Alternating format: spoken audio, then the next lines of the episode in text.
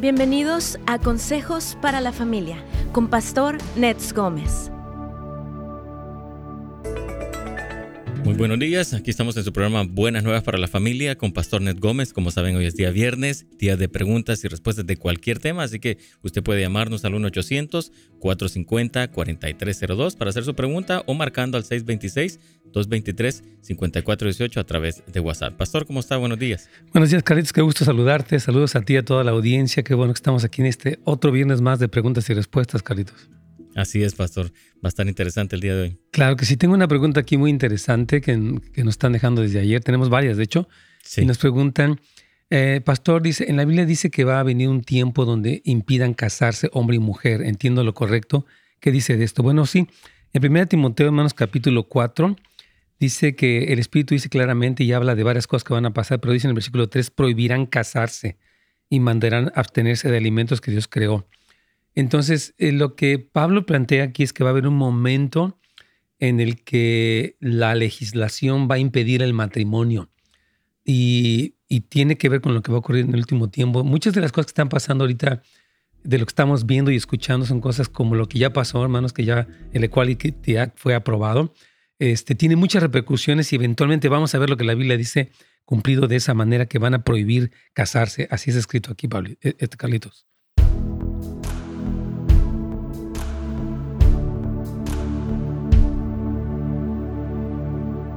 Buenas queridos, aquí estamos con mucho gusto saludándoles a todos ustedes. Gracias por acompañarnos aquí en su programa Buenas Nuevas. Y bueno, ah, eh, eh, este tema, esta pregunta que nos hicieron ahorita es, interesante en cuanto a, eh, no tanto dice que van a prohibir casarse mujer y hombre, sino que en general van a prohibir el matrimonio. Yo creo que, miren, mientras más se despega el hombre de Dios y se convierte en el centro, sacan a Dios de la escena política, social, pública en general, obviamente muchas cosas van a tomar un, rumbo muy extraño. Todo lo que estamos viendo, este Equality Act que ya fue aprobado en la Cámara Baja y que obviamente va a la Cámara de Senadores, pues obviamente tiene una serie de implicaciones muy fuertes, ¿verdad? Pero según lo que Pablo dice que, aquí dice que el Espíritu dice claramente que en los posteros tiempos algunos apostatarán de la fe, gente que va a abandonar la fe y va a oponerse a la fe. Dice, escuchando espíritus engañadores y doctrinas de demonios. O sea, va a haber eh, espíritus satánicos que engañan a la gente y doctrinas inspiradas por Satanás, y mucha gente las va a escuchar. Según dice Pablo, dice, por la hipocresía de mentirosos que tienen cauterizada la conciencia prohibirán casarse. va a haber un tipo de personas que tienen una conciencia cauterizada, o sea, no tienen ningún tipo de sensibilidad a lo que Dios dice, y estas personas eh, prohíben eh, el, matrimonio. Dicen, no, el matrimonio, tal pueden decir un momento, es muy conflictivo, eh, no sirve. Vamos a hacer una especie de acuerdos nada más, eh, qué sé yo. No sabemos qué vaya a pasar. Hermanos, las agendas liberales, progresistas, anticristianas que están prevaleciendo en muchas partes del mundo pueden llegar a lugares de esta clase, no, no lo dudo, y de hecho está escrito en la Biblia, entonces es una realidad. Bueno, queremos comentarles rápidamente que estamos ya el próximo viernes, iniciamos nuestro curso de codependencia para aprender de este tema eh, ayer tuve el, privilegio de terminar ya todo el material impreso para tener los libros listos, un pequeño manual. La verdad es un tema muy interesante acerca de cómo la, em, el trasfondo familiar en el que muchos de nosotros vivimos eh, como niños nos, nos desconectó de nuestras necesidades, sentimientos, pensamientos y nos volvimos personas que necesitábamos a alguien que nos afirmara, a alguien que nos diera valor, y esa búsqueda desesperada se convirtió en codependencia donde eh, incurrimos en muchas cosas muy equivocadas y se trata de entender la problemática, cómo surgió y de ver cómo podemos romper y reentrenarnos para poder ser libres y tener familias como Dios quiere, ¿verdad? Entonces le animamos, me gusta inscribirse casasdeluz.la, que usted vaya allí donde dice eventos y ahí está nuestro evento, hay presencial, o sea, aquí físicamente, y después también hay en línea. Así que aprovechelo. Eh, van a ser cinco viernes, ya están las clases aquí listas, estoy emocionado y pues invitándoles a todos a que nos acompañen. Dios que te quiere libre, te quiere en victoria, te quiere con una familia funcional donde su reino prevalezca, así que no te lo pierdas y vamos aquí ya con radio inspiración para sus preguntas y pueden anotarlas aquí ya sabe en el chat o en los demás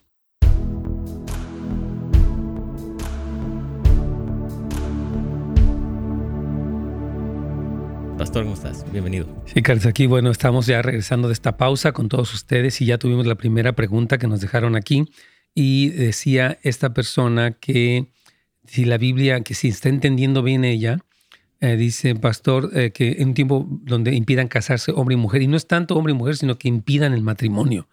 Eh, Pablo está diciendo aquí, en 1 Timoteo capítulo 4, que el Espíritu Santo dice claramente que en los tiempos posteros finales, antes del regreso de Cristo, muchas personas, está, menciona varias cosas, unos van a apostatar de la fe, o sea, van a apartarse de la fe, van a negar e incluso a contender contra la fe cristiana. Y luego dice, eh, ¿por qué razón van a haber dos cosas? Van a escuchar espíritus engañadores.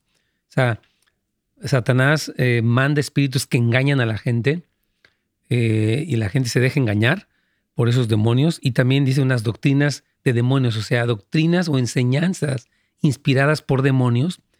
Y habla de que los que van a recibir, los que promueven todo esto son hombres hipócritas, mentirosos, dice que tiene la conciencia cauterizada. O sea, cuando ya las personas pierden la sensibilidad a lo que Dios dice, empiezan a irse a lugares terribles, ¿no? Cuando ya Dios se descarta de, del centro y el hombre se coloca en el centro, vemos una serie de, como dice aquí, doctrinas, una serie de enseñanzas, una serie de legislaciones donde ya, pues no es lo que Dios dijo, es lo que tú quieres hacer, ¿no? De tu vida, de tu cuerpo, de la familia, del matrimonio, de los bebés.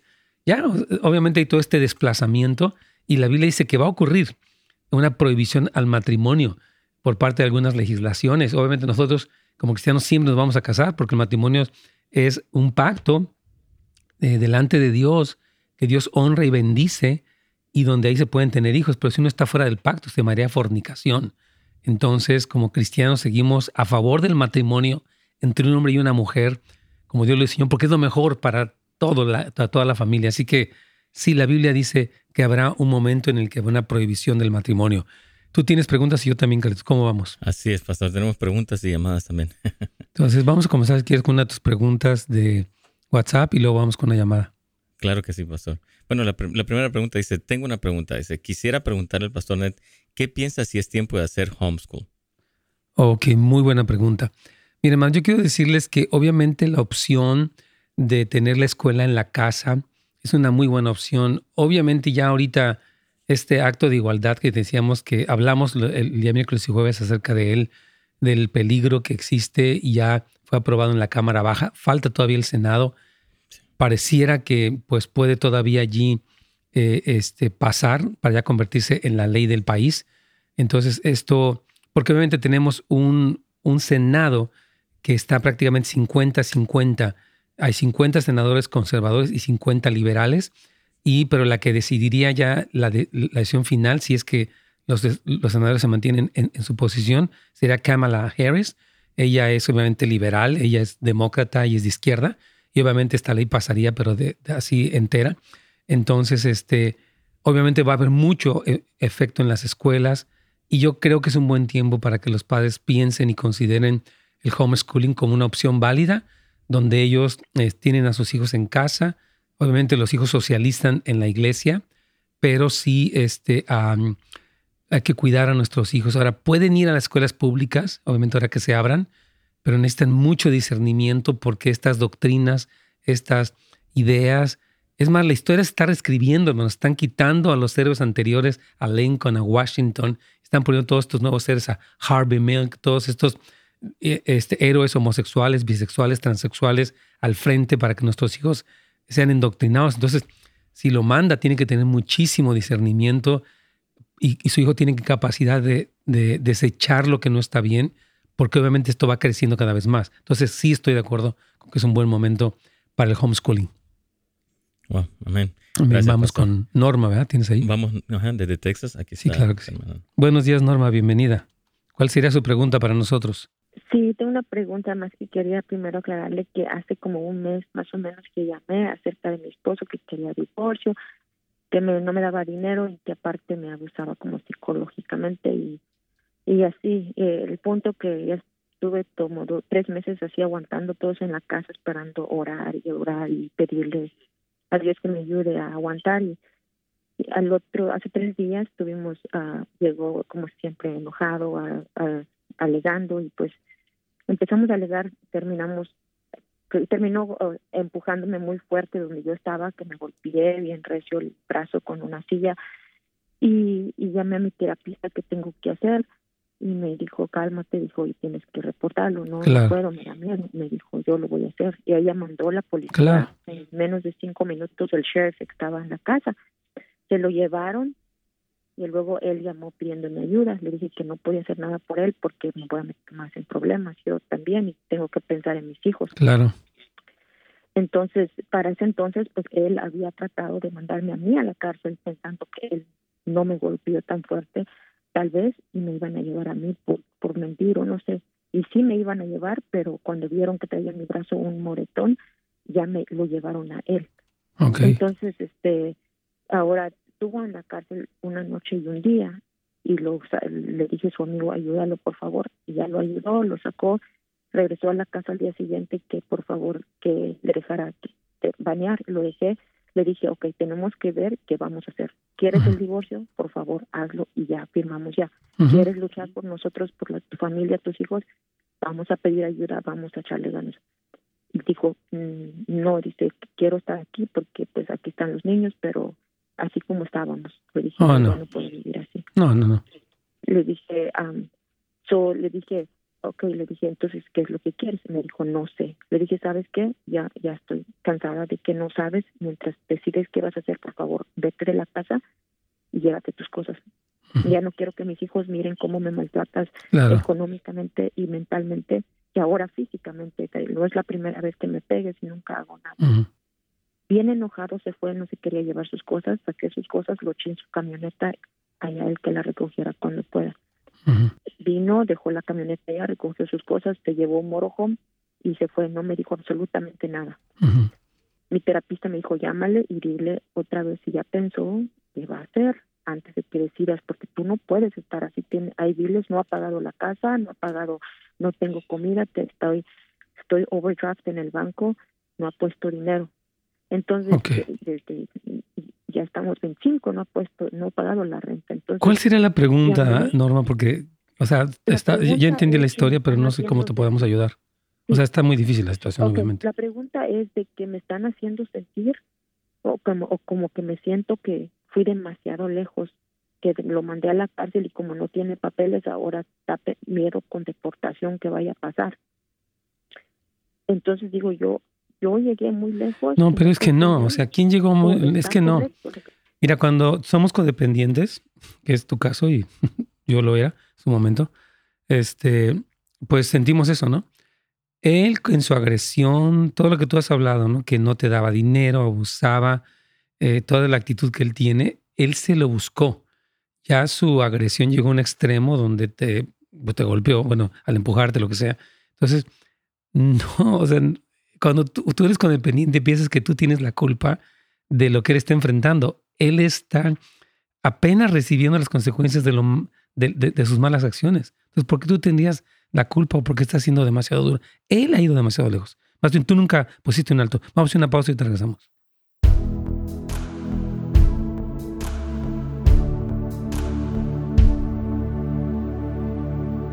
Muy bien, aquí estamos con todos ustedes y tenemos muchas preguntas que nos está mandando aquí Brian, es que va a tratar de contestarlas.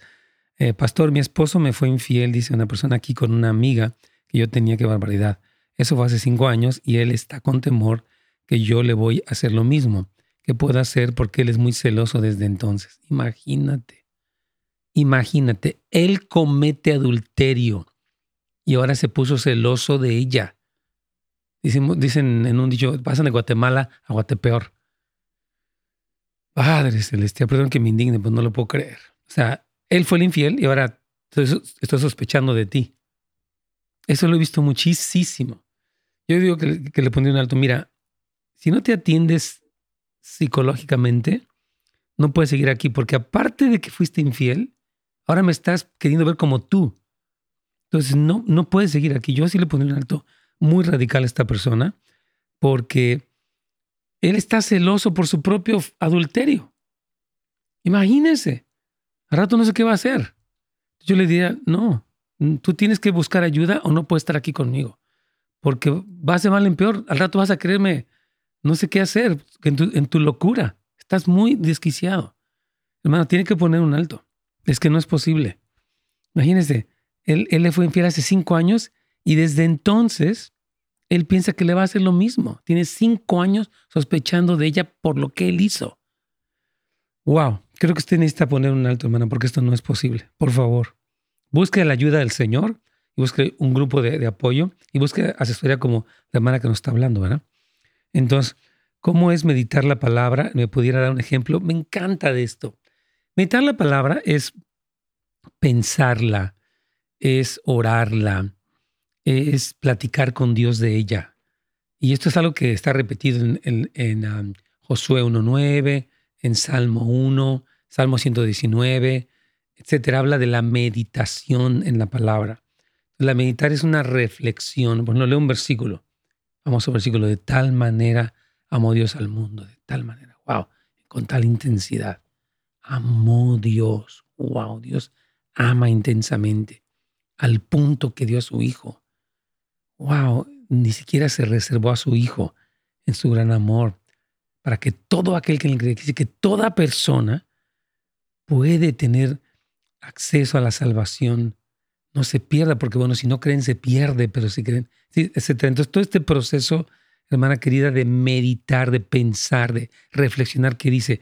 Yo por eso creo que podemos tener una lectura rápida de la Biblia, pero necesitamos también una lectura pausada de la Biblia porque si no perdemos mucho del contenido. Así que les animo muchísimo a que la mediten. Y bueno, la Biblia habla acerca de meditarás en este libro de la ley de día y de noche para que entonces hagas prosperar tu camino, te va, a ir bien.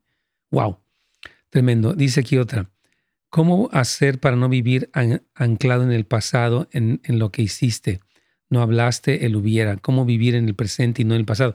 Hoy en la mañana tuve una reunión con pastores, me encantó el pastor Daniel de Perú, de Arequipa, estaba mencionando que tú vas, estás condenado a vivir tu pasado a menos que crees un futuro nuevo, en el sentido de que tenemos que tener una visión de Dios del futuro para que podamos no solamente, ya no quiero pensar en lo que hice, en lo que no hice, sino quiero pensar en lo que voy a hacer, en lo que Dios quiere que haga, en el plan que Él tiene. O sea, tenemos que reemplazar la imagen negativa del pasado la imagen gloriosa del futuro que Dios tiene en su palabra, en sus promesas. En fin, entonces es muy, muy buena pregunta y hay mucho que hablar de ella. Este, ya vamos a, a con Radio Inspiración. Les comento rápidamente entonces también de la escuela para padres que tenemos aquí. Aprovechenla. Tocamos temas muy buenos para padres de hijos adolescentes. No, lo, no se lo pierdan. Por favor, puede ir a casasdeluz.la y registrarse para poder integrarse a este grupo. Aquí vamos.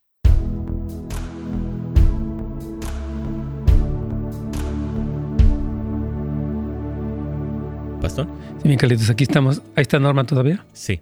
entonces, eh, su pregunta final, bueno, los que están conectados apenas, eh, ella nos habla de un caso de su matrimonio. Es un hombre que ha sido muy cruel, irresponsable, insensible, y ya lo último que hizo fue aventarle al punto que le salió un moritón. Eh, la, la, la persona que la está aconsejando la llamó a la policía, llegó, etc. Ahora, la pregunta que ella tiene es que me están haciendo sentir que fui demasiado lejos, pero yo le diría, no fue usted la que fue demasiado lejos, es él el que ha ido demasiado lejos y usted fue demasiado pasiva o permisiva al permitir tanto, al punto que cuando usted hace algo razonable le parece irrazonable. O sea, usted, mi hermana querida, presenta los síntomas de codependencia, ¿no? Que es el hecho de decir, tal vez yo estoy siendo demasiado dura. No, usted ni siquiera llama a la policía. Ahora, cuando él quiere meterse, quiere seguir viendo igual, dice, no, oye, un momento. O sea, vamos a seguir en lo mismo. No, no puede ser. Entonces, no está siendo dura, está siendo razonable está llamándolo a algo correcto. Usted le dijo, si quieres trabajar, ok, pero si no, entonces no. Hermana, por favor, no acepte estos sentimientos de culpabilidad eh, que no sé quién le está haciendo sentir, porque usted pues apenas está respondiendo adecuadamente, porque es obvio que este hombre pues tiene que respondérsele adecuadamente ante toda su indiferencia, abuso, hostilidad, irresponsabilidad, etc. Entonces, no, hermana, no, no es que fue demasiado lejos, más bien ya, más bien se tardó mucho. ¿Tienes más preguntas? Yo aquí tengo muchas, tú también tienes ahí. Vamos y con las tuyas. Tengo dos llamadas y tengo más preguntas aquí que le. Ok, ah, seguimos tú. Voy con la pregunta de WhatsApp que tenemos aquí. Vamos. Dice, mi hijo tiene 17 años, dice, está en consejería por ansiedad. pero no estoy segura si también depresión. Yo me siento culpable de esto que le pasa. Por cinco años él fue el amor de mamá, pero cuando nació su hermano, a todo, todo cambió para él. Mi enfoque fue para él pequeño. Cuando veo los videos de mis hijos, me atormenta la culpabilidad cada vez que veo cómo sentía mi indiferencia por darle más tiempo al hermano. Su padre hacia él mismo, hacía el mismo error, ¿verdad? Y nuestra disciplina con él era más severa que con su hermano. Vivo atormentada, por eso es porque sé que no puedo cambiar el pasado y cuando, cuánto hemos dañado a nuestros hijos. Dice. Bueno, no, no dice una pregunta, pero yo creo que voy a darle una opinión tal vez sobre la situación. Bueno, esta eh, pregunta es interesante porque, mire, esta, si los hijos los amamos, está perfecto, pero dice, eh, dice ella que era el amor de su vida, o sea, como que el niño se colocó en el centro, ¿verdad? Ahora, siempre que nace el segundo hijo, lo cual es buenísimo, porque si no se convierten en personas demasiado egocéntricas, cuando viene uno más, decir, bueno, no nada más eres tú, ¿verdad? Entonces, obviamente, este muchacho pues ahora está en ansiedad y muy probable la ansiedad produzca depresión porque van de la mano. La ansiedad inhibe la producción de serotonina que eventualmente produce la depresión. Entonces, yo creo que el que usted reconozca que cometió un error, porque lo cometió como nos pasa a todos, no debe de hacerla que usted viva en este tormento porque de nada sirve su culpabilidad. Incluso al actuar como una madre con culpabilidad es más inefectiva. Se vuelve permisiva, justifica todo, o sea, lo hace más débil a su hijo. Entonces, bueno, nos equivocamos, hijo, pero no vamos a seguir así. Entonces, tú no puedes quedarte atrapado de que yo fui desplazado y sí, soy el segundo. Entonces, bueno, estamos aprendiendo. Entonces, yo creo que mientras más sentimiento de culpabilidad permita que la atormente, usted se hace más inefectiva. Si no lo hizo bien, ahora como culpable lo, hace peor. Entonces tiene que aprender a reponerse para responder sobriamente. Decir, ok, hijo, pues tienes que salir de tu depresión, tienes que echarle ganas y yo voy a aprender a ser más equitativa en la forma en la que trato a ti y a tu hermano, porque es así, debo de tratarlos a los dos por igual. el favoritismo hacia un hijo es incorrecto, la regué, pero no tienes por qué vivir allí, hijo. Entonces ella tiene que salir de su culpabilidad, Carlitos. Si no, hermana querida, o sea, la hermana que está haciendo esta pregunta está haciendo algo todavía más malo que lo que ya hizo al principio. Vamos, si gustas con la llamada que tienes ahí, Carlitos. Sí, tengo aquí a Rosy desde Riverside, pastor. Buenos días, Rosy. ¿Cuál es su pregunta? Bienvenida. Dios les bendiga, pastor. Igualmente. Este, todos los días lo oigo, me encantan sus consejos sabios tan hermosos que nos Gracias, hermana. Dios la bendiga. Gracias a Dios. fui con el doctor hace como dos, tres días y que quiere que me ponga la vacuna del COVID. Claro. Pero resulta que estaba hablando con un primo, me dice que tiene algo que ver con la marca de la bestia. Nada que ver. Y nomás quiero saber si es que es cierto. A ver, pero la marca de la bestia. Tienen que estudiar que la Biblia no solamente habla, habla de tres cosas, del marca, el número y el nombre de la bestia, pero esta vacuna no tiene nada que ver con eso. Tenemos que entender que la enseñanza de Apocalipsis, cuando habla específicamente de la, marca de la bestia, habla de un sistema. Para empezar, el anticristo no ha surgido públicamente. Por lo tanto, no existe su marca, porque para que la marca exista, él tiene que aparecer primero en la escena política mundial. Entonces, estamos completamente seguros que la vacuna del COVID la decisión de ponérsela es personal. Yo no puedo decirle si ponga, es algo que usted hace. Se ha recomendado a mucha gente que lo haga porque los protege. Se ha, recomendado que la de Pfizer es más efectiva, etc. Pero la decisión es suya. Pero la pregunta de si es la marca de la bestia, estoy completamente seguro que no es la marca de la bestia, porque la marca de la bestia implica una renunciación al cristianismo. Implica una oposición abierta a Dios porque el anticristo es anticristo. Entonces, una persona que cuando se, se ponga la marca de la bestia es porque eres un anticristiano. ¿Qué tiene que ver que yo me ponga una vacuna que me puede proteger contra algunas variantes del virus con mi negación de mi fe? Entonces, esta idea de que la vacuna del COVID es la marca del anticristo es una teoría de la conspiración que no tiene ningún fundamento bíblico. Ninguno, hermana. Ok. Claro. Entonces, si me la pongo, pues. Es su decisión, yo creo que sí, es algo que está recomendando. Este, ahora es, importante que vea si usted ha sido alérgica a algunas vacunas, por ejemplo, del flu, este, tal vez usted debería ser precavida, pero es algo que es una decisión suya. Yo no puedo decirle que sí está bien o no. Creo que es una decisión, yo creo que es correcto, pero es una decisión de usted. Pero el que sea la marca de la bestia no es. O sea, si no se la pondría porque es la marca de la bestia, ese, no, ese pretexto no, no es real. Entonces era todo lo que tenía que preguntarle. Y también el pastor ahí cuando pueda me hace oración por mí porque se acaba de mi esposo y me ando sintiendo como muy deprimida. ¿Por qué se fuega? El COVID se lo llevó. Oh, falleció, qué duro. Vamos a orar por usted, Padre. Queremos clamar por nuestra madre hermana Rosy. En el nombre de Jesús, trae mucho consuelo. Esto ha sido tan doloroso que su esposo haya partido.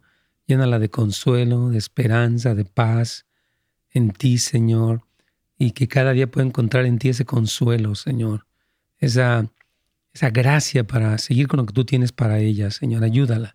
Te lo pedimos en el nombre de Jesús. Amén.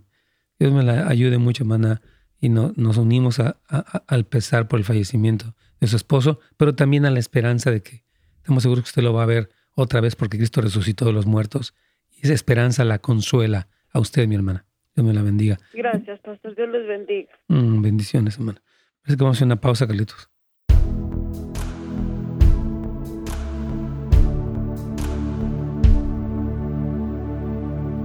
Bueno, aquí en Apocalipsis 13 es, un, es, un, pasaje muy particular, específicamente hablando de el anticristo o la bestia y el falso profeta que se le llama la otra bestia. Y dice que aquí en este versículo, en el Apocalipsis 13, 16, hacía que todos, pequeños y grandes, ricos y pobres, libres y esclavos, se les pusiese una marca en la mano derecha o en la frente, ni siquiera, pues la, la vacuna es en el brazo, no es en la mano, ni es en la frente.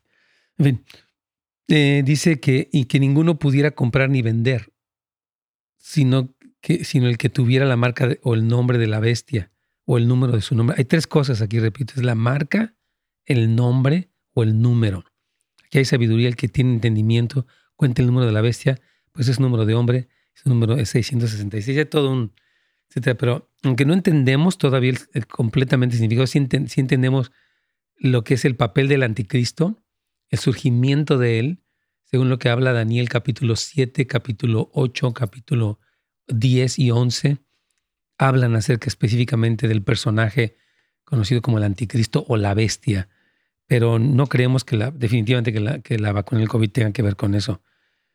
Ok, vamos a ir a algunas de otras preguntas aquí de producción. Dicen lo siguiente. Mm, Pastor, ¿cómo hacer para no vivir anclado en... Ah, ya, ya hablamos de eso. Floriceli. Pastor Nets, mi hija de 11 años acaba de decirle a, a, un niño que le gusta. ¿Cómo puedo hablar con ella sobre este tema? Bueno, que a una niña le gusta un niño, pues es como normal. Cuando, no, cuando le gusta, a una niña le gusta otra niña, pues ya es un poco más complejo.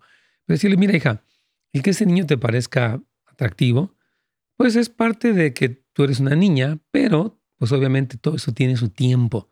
Tú necesitas crecer, necesitas madurar, eh, necesitas tantas cosas en tu vida. Entonces, ok, pues no alimentes mucho eso porque no es el momento. Es como tú no te... es como si te adelantaras una etapa. Yo, yo le explicaría que un momento ella va a llegar a tener un novio y, eventualmente un esposo, o sea, le hablaría de lo bueno que es eso, pero le diría que no es el momento. Entonces, ayúdela, no se espante, no se enoje, hay que orientarla para que su hija pueda, pues, entender que, bueno, tiene un gusto por un niño, pero que eso no tiene que empezarse a fantasear ni nada de eso, porque no está lista para nada todavía. Ok, vamos aquí con Christian. Buenas tardes. Una pregunta. Tengo 18 años. Hola. Me caen muy bien estos jóvenes y amo a Dios. Very good, Christian. So good. Quisiera estar con 24/7, pero la escuela me absorbe. Hago solo cuatro lecturas al día, como de 45 minutos e intercesión, una hora. ¡Wow! Hago. Haces bastante. Cuatro lecturas al día de 45 minutos e intercesión. Ni siquiera algunos muchachos que conozco hacen eso. You're doing great. O sea, está padrísimo. Yo creo que tienes que disfrutar. Trata de que no, te pido un favor. Te felicito, pero trata que no es una carga religiosa pesada.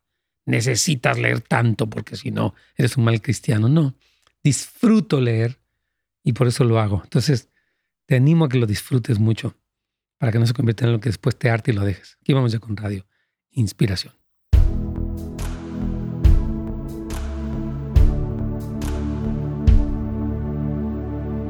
Pastor. Aquí estamos, Carlitos. Entonces, este, ¿tienes más preguntas? Sí, tengo preguntas y llamadas, pero esta pregunta está interesante también. Vamos a donde quieras a, tu pregunta. Dice, Pastor, me gustaría si usted pudiera eh, darme un consejo. Dice, cuando me junté con la mamá de mis hijos, ella ya tenía un niño de tres años, entonces yo le, yo le pedí mucho a Dios de amar a ese niño como mi hijo. Sé que Dios ha puesto ese deseo en mi corazón. Ahora el niño tiene 15 años y, me, y mi pregunta es, ¿usted piensa que es tiempo de decirle la verdad al niño que no soy su padre biológico? Tengo miedo de lastimarlo. Pastor, no sé qué cómo decirle la verdad. ¿Usted piensa que es tiempo? Él no sabe nada acerca de esto. Una vez la mamá le dijo a papá que eh, por qué tengo los mismos apellidos de, mi mamá. Y le dije que cuando sea el tiempo le iba a comentar esto. Ok, muy buena pregunta. Miren, eh, yo quiero recomendar a las personas que tienen hijos en esta situación que entre más chicos les digan es más fácil. Porque decir, bueno, ¿sabes qué? Eh, yo le diría, no soy tu padre biológico, pero yo tuve el privilegio de adoptarte y hemos crecido juntos y te amo. Y los niños chiquitos es como que, ok, you know, o sea, como que no tienen una, un shock, ¿no? Ahora, cuando son más grandes, obviamente eh, puede ser más difícil. Ahora, la, la, famosa frase de que yo no soy tu padre es como una telenovela, porque este hombre lo tiene desde los tres años, entonces ha sido el padre en el significado de la palabra amplio significa el proveedor, proveedor de cuidado, de amor, de disciplina, de instrucción, etc. Entonces usted sí es su padre, pero no puso la semilla. Yo le explicaría, bueno, quiero explicarte, hijo, porque tienes, porque no tienes el apellido. Tú eres, tú eres mi hijo y yo soy tu padre. Solamente que no naciste biológicamente de mí. Pero yo quiero decirte que tú y yo vamos a estar juntos para siempre. Y, yo estoy orgulloso de quien tú eres. Es muy importante que no hagan el, tipo de drama telenovela. Quiero decirte algo. Yo no soy tu padre. O sea, ese tipo de drama no lo usen porque no sirve. No sirve. Entonces, ahora, un pequeño comentario en este caso, Carlitos, es que cuando están en la adolescencia hay que ver si su adolescencia es tranquila, es mejor. Ahora, si es un adolescente un poco conflictivo, que no parece que lo sea, pues hay que, eh, yo, yo pienso que entre más pronto mejor, porque ya es más fácil asimilarlo, ¿verdad? Hay quienes, ahora es una decisión personal otra vez, yo no puedo decirle que lo haga o no lo haga. Se recomienda que sea más joven, se recomienda que sea cuanto antes, pero la decisión es personal. Es decir, bueno, yo decido hacerlo mi hijo se enojó, se fue de la casa, o dijo, no hay problema, no sabemos qué reacción puede tener. Pero es una decisión personal. Yo no lo que le pido es que si lo hace, lo haga de manera adecuada. No utilice, voy a usar la palabra, el melodrama de una telenovela, para que no sea algo así. Yo, o sea, no naciste biológicamente de mí, pero yo soy tu padre y te amo mucho y, hay que ver cómo reacciona. Ahora hay personas que deciden esperarse, Carlitos, hasta que es más grande, eh, pero yo creo que, que funciona entre más pronto mejor, pero hay diferentes etapas, circunstancias. Es compleja la pregunta. Wow, importante lo que tú dices, pastor, porque sí, ah, también como estoy, de acuerdo contigo, entre más pequeño mejor para que vaya asimilando esto, ¿verdad? Y Conozco muchos jóvenes, eh, perdón, Carlitos, que son, que ya sabían desde chicos y sí, o sea, he's my dad, ese es mi padre. Bueno, no, nací porque ni me parezco a él, pero es mi papá, o sea, lo, lo toma muy normal. Continúa, por favor. Claro que sí. No, no, pastor, está bien. Vamos con la llamada si quieres con Alicia desde Los Ángeles. Sí, con mucho gusto. Aquí está Alicia desde Los Ángeles. Bienvenida, ¿cuál es su pregunta? Gracias, bendiciones. mi pregunta es, ¿cómo puedo manejar una infidelidad? Bueno, que no fue confesada, sino que tuve que confrontar. Es uso de mujeres de los ah, masajes. Wow. Wow. Pues yo em, creo que eh, el que un hombre no confiese este tipo de pecados a su esposa y que sea sorprendido y que tenga que ser confrontado produce pues la desconfianza. Decir, mira, mi amor, obviamente yo creo que tenía que tener muchas cosas. Decir, bueno, ¿por qué recurres a eso? ¿Qué te falta en tu casa que estás buscándolo afuera? La, sería la pregunta número uno. Número dos, ¿estás viendo pornografía que te impulsa a hacer cosas que no te deberías hacer con tu esposa. Número tres, ¿qué quieres hacer? Número cuatro, me difícil, cuando tú mientes y escondes, me es difícil confiar en ti. porque mientes. Entonces yo creo que le... O sea, ¿cómo reaccionó cuando, cuando usted lo confrontó, Alicia? ¿Qué tipo de respuesta tuvo él? ¿Se arrepintió?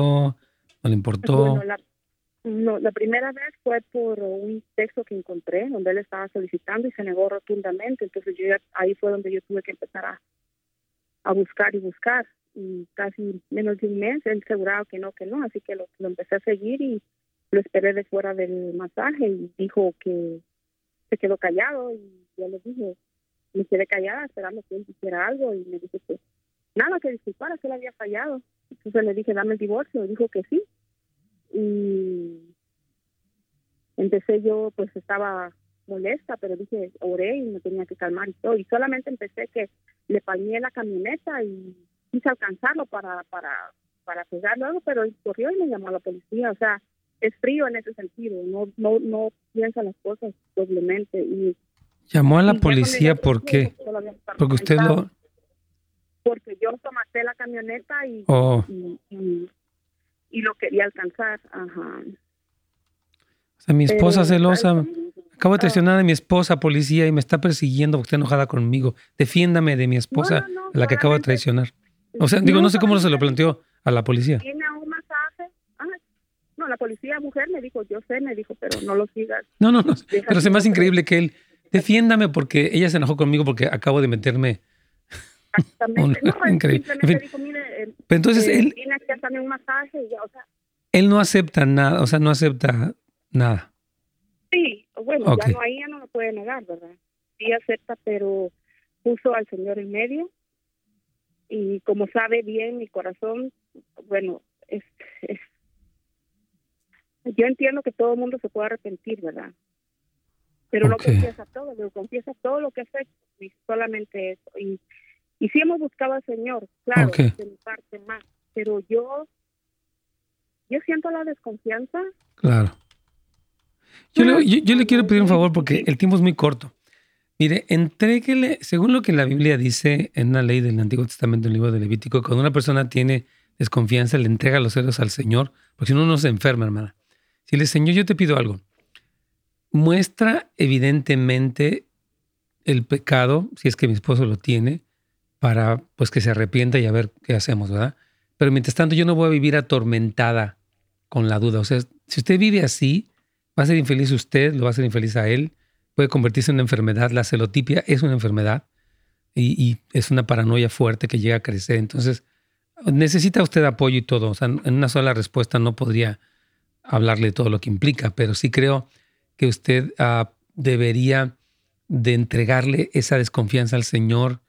Si lo que te voy a creer, me estás diciendo que fue la única, perfecto.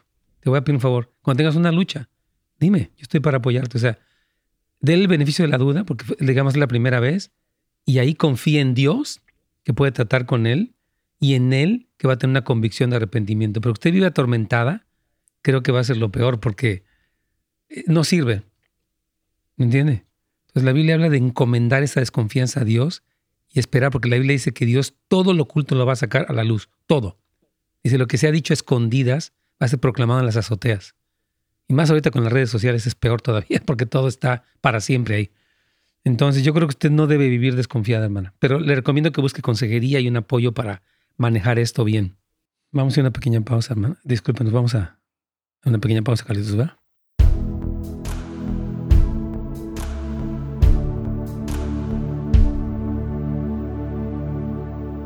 Nos pregunta una persona, pastor, ¿cómo superar el sentir de depresión? Nunca lo había sentido y no sé cómo manejarlo. He estado empujando a salir a hablar con gente y hasta escuchar la radio, como siempre lo he hecho. Ayuda, oh, con mucho afecto. Gracias por decirnos, hermana. Bueno, la depresión es una enfermedad del alma que es compleja y puede tener factores físicos, emocionales y espirituales. Escúcheme bien. Usted necesita ver cómo se encuentra hagas un estudio de sangre, eh, hormonal, etcétera, para ver qué tipo de causales puede haber en su depresión, si tiene que, que es de origen endocrino, o sea, tiene que ver con todas las glándulas y cosas que tenemos nosotros, lo primero.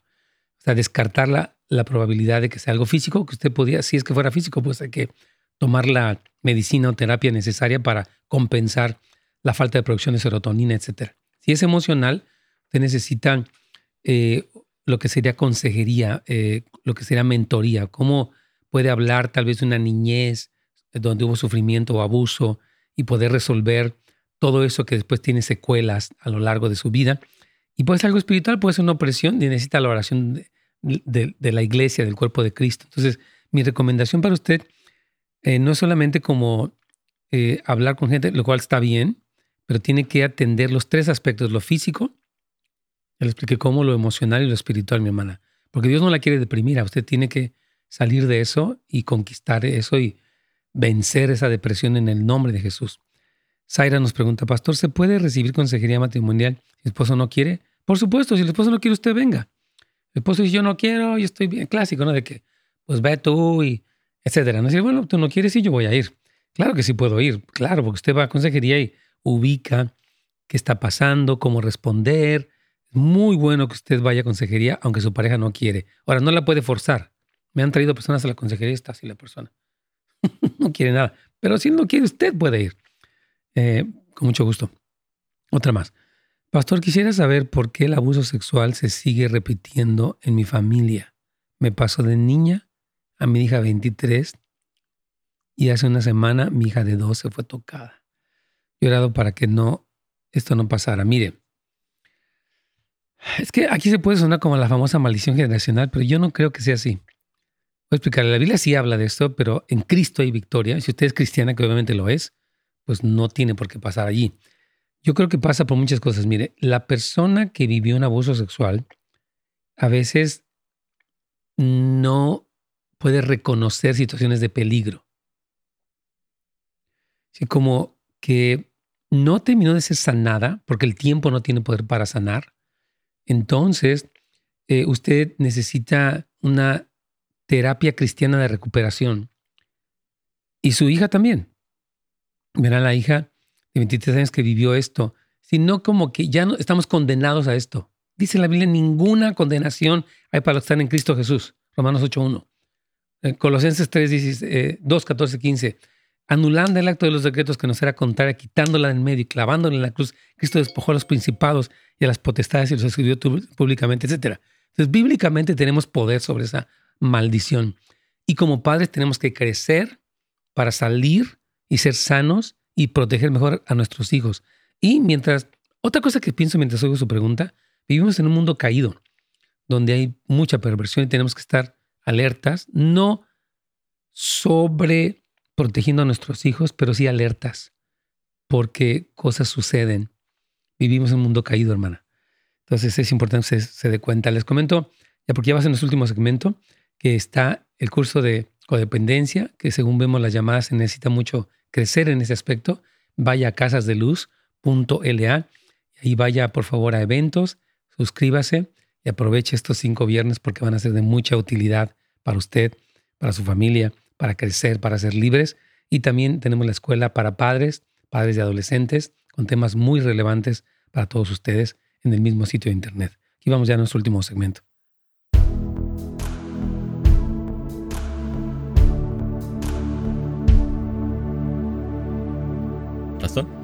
Si aquí estamos. Este, entonces, ¿ya estamos terminando con Alicia o todavía se quedó en la línea? Ya terminamos. Le di el número del CAF para Excelente. que se también para el consejo. Sí, claro que sí. Hay que ayudarla para poder que tenga una, una, respuesta mejor. ¿Quieres ir entonces a otra pregunta más? Tenemos tres llamadas ahorita. Vamos a una, si quieres, de volada. No sé cuánto, no creo que nos dé tiempo de todas, pero vamos a ver. Vamos primero con Guadalupe, sí. Bienvenida, Guadalupe. ¿Cuál es, si puede ir directamente a la pregunta, sería de mucha ayuda. Claro que lo primero que nada, que Dios me lo bendiga con amor, con salud y con sabiduría. Amén y amén. Y paso a esta pregunta. Amén. Paso esta pregunta, esta pregunta. Cuando yo recibí a Jesucristo, yo me empecé a congregar en una iglesia a nazarena. Fue la primera encuentro que yo estuve con iglesias y ahí había jerarquías donde había votaciones donde se tomaban en cuenta la congregación. Por cuestiones de distancia, me cambió otra iglesia donde em, el pastor es el único que decide, no hay elecciones, es, uh, no hay valga la, de, la, la, comentario, no hay democracia donde la, la, la, gente tenga opinión. Entonces mi pregunta es esta, ¿cómo puedo yo encontrar una iglesia? Porque, porque hablar de lo que es el pastor no, no me edifica ni a él ni a mí ni me beneficia, sino que oro por él. Pero ¿cómo puedo encontrar una iglesia que no sea fundada por un pastor, que sea una iglesia que haya una jerarquía donde no sea una cuestión totalitaria, porque sabe que como humanos tendemos a, eso. Entonces, uh, ¿dónde, ¿cómo puedo yo encontrar una iglesia donde haya una estructura? Sí, porque no tengo mucho conocimiento de las estructuras, como le dije, uh, llegué a los pies de Cristo directamente a una iglesia nazarena.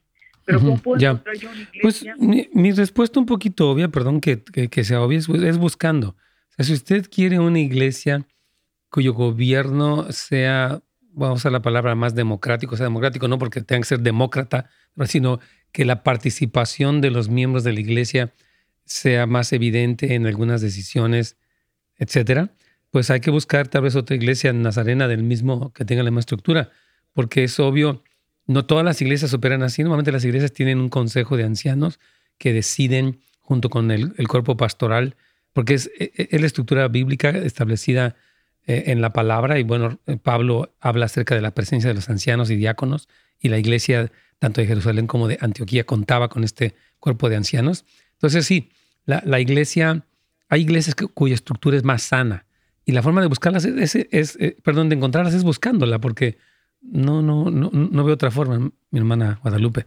Hay que seguir buscando una iglesia cuya estructura de gobierno sea más bíblica y tal vez donde haya más un balance de poder. Yo sí creo que cuando un pastor es el único que decide, no es tan sabio porque necesitamos ayuda, necesitamos consejería, necesitamos protección, etc. Entonces, pues búscala, mi hermana Guadalupe, yo, seré mi recomendación. Dios me la bendiga y esperemos que encuentre una iglesia con ese tipo de estructura. Ah, ¿Quieres, Carlitos, continuar con la siguiente? Sí, tenemos a Araceli de Nevada. Araceli, bienvenida. Yo le bendiga, hermano Tomás. Gracias por darme el privilegio de entrar a su programa. El privilegio es nuestro de tenerla aquí, mi hermana. Dígame cómo la podemos servir. Gracias. Mi, bueno, mi pregunta es esa. Ah, me hicieron una pregunta, ¿verdad? Una vecina, pero no la, no la supe contestar. Entonces, a lo que voy, mi pregunta es esta. Espero que pueda ah, hacerla correctamente. Ella me preguntaba que si que si la bigamia es una o sea una falta un pecado claro sí lo es porque en el principio este cuando la creación se metieron entre familia mire hay una respuesta que le que le dio eh, Jesús a los fariseos cuando hicieron la pregunta verdad eh, eh, no es el mismo tema, pero e, es el mismo principio donde dice, ¿por qué Moisés permitió dar carta de divorcio? Y Jesús les dijo, por la dureza de su corazón, pero en el principio no fue así. Y yo quiero citar el mismo principio. Dios en el principio, en Génesis, dice, dejará el hombre a su padre y a su madre y se unirá a su mujer. O sea, el principio de Génesis fue un hombre y una mujer que dejan a su papá y su mamá. No habla de matrimonios del mismo sexo ni nada y que se une a su mujer, no, no, no dice sus mujeres. Entonces, el principio fue así. Ahora, después hubieron momentos culturales donde se permitió esto, fue algo que, que, ocurrió, pero el principio bíblico que permanece en el Nuevo Testamento es marido de una sola mujer. Y lo dice ya la Biblia de una manera más explícita. Entonces hubo circunstancias que se permitieron, pero no fue el principio original, hermana Araceli. Y por decir, pastor, ¿qué cita le podría yo dar a ella para que ella tuviera más claro eh, su, su, duda, pues su pregunta de ella? Sí, vaya para Mateo 19. Ah, Mateo 19 es donde Jesucristo habla este tema acerca de, este, precisamente, que en el principio no fue así, es Mateo 19, 8 dice que le dijo, por la dureza de vuestro corazón, Moisés permitió, en este caso, dar carta de divorcio o repudiar a sus mujeres, pero en el principio no fue así. O sea, explicarle, hermana querida o amiga, el principio bíblico no fue así. Hubo una cuestión cultural que se permitió, pero el orden de Dios, desde Génesis hasta Apocalipsis, es ese. O sea, no porque alguien hizo algo malo en la Biblia o no algo, hizo algo no óptimo, por eso vamos a decir, ah, pues vamos a entrarle. El principio bíblico habla de un hombre y una mujer que se unen en sagrado matrimonio y dejan a su padre y a su madre. Dios me la bendiga, hermana Araceli. Creo que nos va a dar tiempo para la última pregunta, no sé, Carlitos. Sí, hasta aquí tenemos a María desde Long Beach. María, bienvenida. Su pregunta directa, por favor.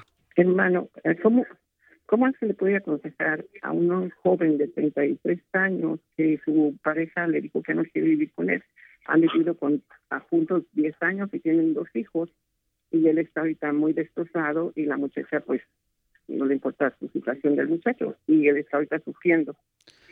¿Cómo se puede aconsejar? Pues este decirle que tiene que aceptar la realidad y refugiarse en Cristo. Ella nunca se ha querido casar con él, o sea, no lo quiere. Afortunadamente a veces preferimos vivir confundidos que decepcionados, pero llévelo a Cristo, hermana querida, y llévelo a que acepte la realidad, aunque sea muy dura. El Señor lo puede fortalecer para seguir adelante, ni modo, se quiere ir, ¿qué va a hacer? A Carlitos se nos terminó el tiempo.